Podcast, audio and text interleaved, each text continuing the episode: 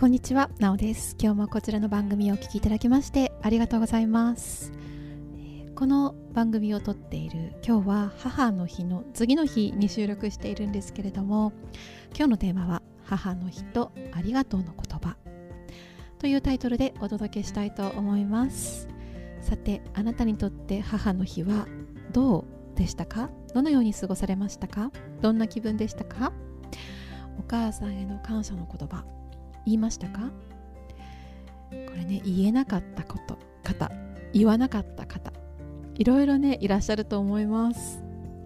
実は母の日に感謝の言葉を言えない原因について今日はインナーチャイルドの観点からお話ししていきたいと思います。どうぞ最後までお付き合いください。はい。さて、えー、母の日が来るとどんな気分になりますか？母の日が近づいてくるとなんだか落ち着かない。なんかイラつく。そわそわする。楽しそうに過ごしてる人を見ると嫉妬の気持ちが湧いてくる。はたまた完全に無関心を貫く。こういう対応をする。あなた。お母さんに対してそしてこの世界に対してインナーチャイルドのあるプログラムが起動中のサインです。感謝の言葉がね納得いかないっていう気持ちありませんか？なんで感謝しないといけないの？はたまたそれで感謝できない自分に自己嫌悪になってしまったり。でもね必ずしもあなたは母の日に自分の母親に直接感謝しなくてもいいんですよ。口頭でありがとうって必ずしも言わなくてもいいんです。私自身でかつての自分自身がねこうだったんですね。なんで感謝しなきゃいけないの？っていう気持ちでした。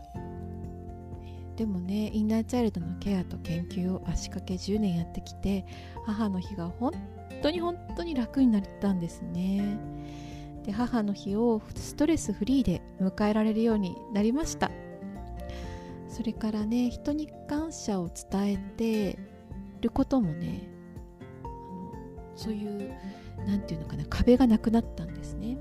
で感謝されることに関してもスムーズに受け取ることができました。感謝されることがなんかね苦しいっていうか居心地悪いっていうかね本当に気持ち悪い感じ気持ち悪いっていうのはなんか肝っていう感じじゃなくって居心地悪いっていう感じですね。そう。イナチャルドのケアを続けてきてありがとうをスムーズに伝えられることができそして伝えられることもありがとうって言われることもねなんか胸がチクってすることがなくなったんですよね。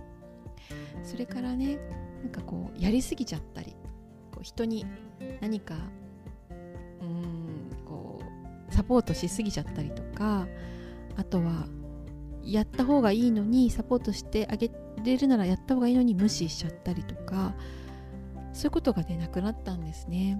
前はそういうのが本当に分かんなくってどこまでやればいいのか。そして人にいいことをしてもらったりすると申し訳ない気持ちになってしまってそれでいっぱいになっちゃって落ち着かなくなっちゃって本当申し訳ないですみたいな気持ちになっちゃって、うん、とにかく人間関係を築くのがすごく難しかったんですよね。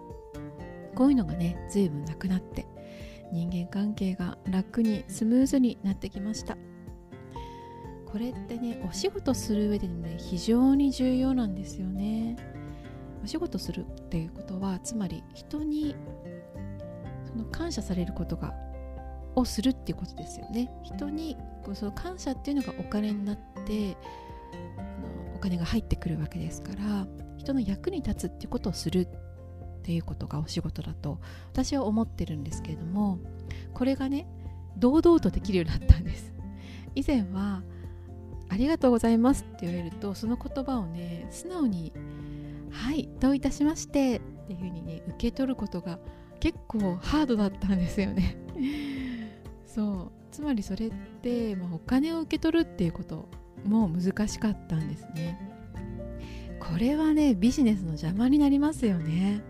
どう考えたってどっかで止まっちゃし止まってしまうスタックしてしまう。けどインナーチャイルドをケアしていくことで真剣に真剣っていうか、うん、がっつり取り組んでいくことで人間関係とキャリアビジネス関係が飛躍的に改善していきました。改善のレベルっていうのではなくてももはや変容トランスフォーメーションっていう感じでした。だからね是非こういうのをねちょっと多くの人に聞いてもらいたいなというふうに思っています。日本人はねありがとうっていう言葉をあまり言いませんよね。その代わり言う言葉っていうのがすいませんですね。謝ってしまうんですよね。だからといって謝罪というか謝罪謝罪っていうのとちょっと違うんですね。少し脇にそれるっていうかありがとうっていう代わりに、すますみませんすいませんって言って面と向かって感謝をするっていうことをこうそらすっていう傾向があるかなと感じています。これはねインナーチャイルドがケアされる時ケアされる証拠だと確信しています。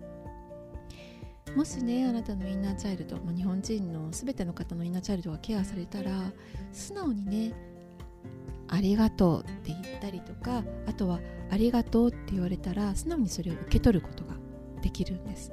どういたしましてっていうふうに笑顔で受け取ることができる、そしてもうやりすぎちゃったりっていうのがないんですよね。こうサービスしすぎちゃったりとかね。あとは何か人にしてもらった時にこう罪悪感みたいな。ごめんもうこんなにさせてしまってすいませんみたいなのがなくなる。これだけでも随分ストレスフリーになると思いませんか？私自身ね人生がほぼこれで変わったと言っても過言ではないぐらい変わりました。ありがとうって言う言われるスムーズにそういう関係性を作るっていうのがね非常に重要なんですよね。それがね母の日っていう一日にね如実に現れているかなっていうふうに感じています。そうあなたはねどういうふうに母の日を過ごしましたか？それでは今日のアクションお話ししていきたいと思います。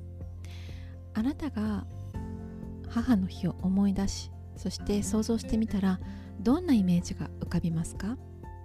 一つ目ねもう一回言いますよ。あなたが母の日を思い出して想像してみたらどんなイメージが浮かびますか？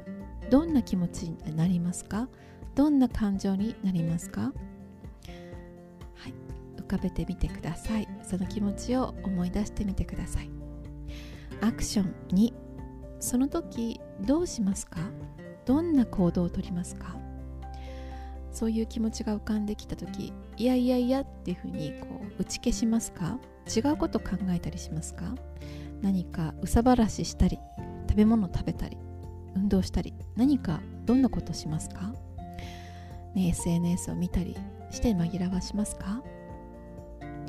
そして3番目結果あなたの人間性にあごめんなさいあなたの人との関係性っていうのはどんな風になっていますか？親との関係性はどうですか？